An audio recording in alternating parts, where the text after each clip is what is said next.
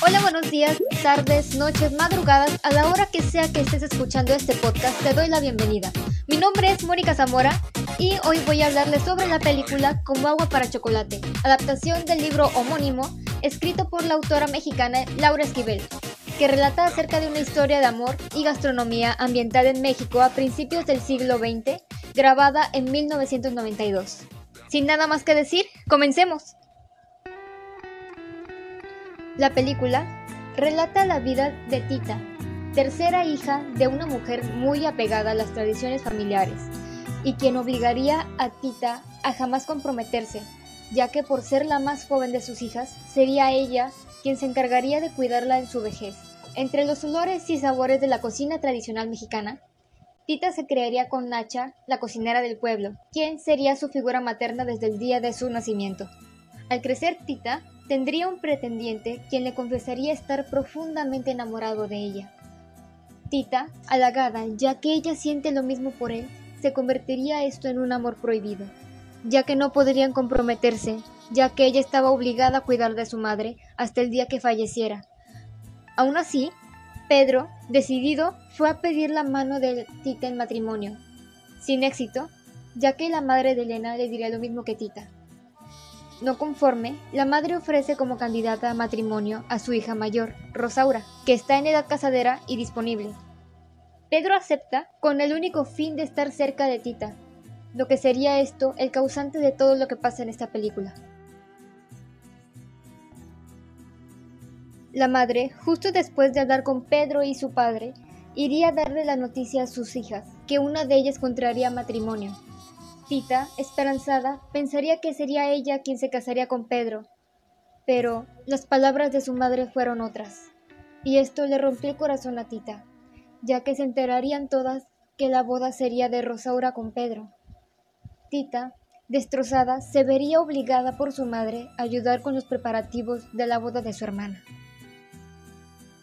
La relación tan estrecha que hay entre Tita y la cocina es muy fuerte. Tita rebosa de sentimientos y emociones cada que preparaba un platillo. Su ida es la cocina. Sus sentimientos se plasmaban en sus recetas y en su comida, tanto que podían hacer sentir lo que ella sentía al cocinar. Ya que ella ayudaría con los preparativos de la boda de su hermana, ella junto a Nacha prepararían el pastel de bodas, pero Tita, aún dolida una noche antes de la boda, en la mezcla del pastel dejarían caer lágrimas de dolor que sentía al preparar un pastel para la boda que debió haber sido de ella. Las tomas se centran mucho en las manos de Tita, cortando vegetales, preparando la comida con tanto gusto y amor, esos platillos que encantaban a todos, o al menos la mayoría, ya que su madre siempre despreciaba todo lo que hacía. En las escenas apreciamos cómo los invitados, al probar el pastel, todos y cada uno de ellos, por alguna extraña razón, comenzarían a llorar desconsoladamente.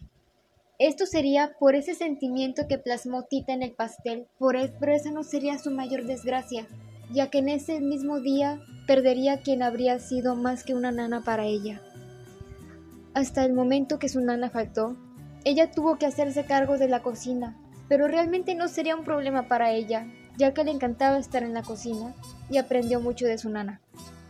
Pedro, por su parte, quien cumpliría su cometido al casarse con su hermana Rosaura, solo para estar cerca y halagar la comida que Tita prepara.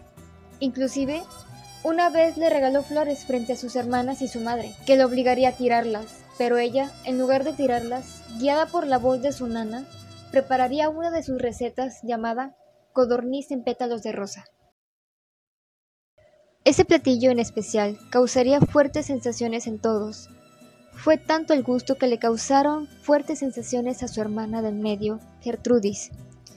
Cabe mencionar que era la época de la Revolución Mexicana y estaban muy presentes las balaceras y los secuestros. Mientras Gertrudis tomaba un baño, quemaron ese pequeño baño de madera y Gertrudis escaparía, estando completamente desnuda y la secuestraría uno de los hombres que estaban en la guerra revolucionaria. Hasta el momento, Su madre es quien la obliga a trabajar, el sufrimiento de Tita es causado siempre por su madre, pero aún así ella la cuida y le obedece. Resiste a sus maltratos y crueldades. Pedro, después de tener a su primer hijo con Rosaura, decide que se irán a San Antonio, Texas, influido por mamá Elena. Con el bebé recién nacido, Tita fue quien cuidó de él como si fuera su propio hijo, ya que su hermana, tras el parto, al estar tan débil, no pudo hacerse cargo de él. Pero al irse y separarse de Tita, el pequeño moriría por una intoxicación causada por un alimento que su madre le dio, noticia que le afectó demasiado a Tita. Tita, al rebelarse con su madre, con todo el dolor que llevaba, su madre decidió dejarla encerrada en un palomar como si fuera una simple cosa que no tenía valor para ella, lo que causó que Tita se volviera loca y se la llevaran al otro lado a vivir con un doctor que cuidaría de ella.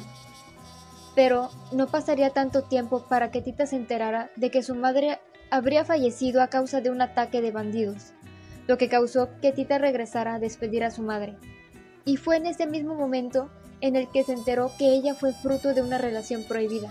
Rosaura consigue embarazarse de nuevo y Tita sería quien la ayudaría en el parto, pero Rosaura quedó muy débil las primeras semanas y claro que Tita se hizo cargo del bebé, que sería una niña.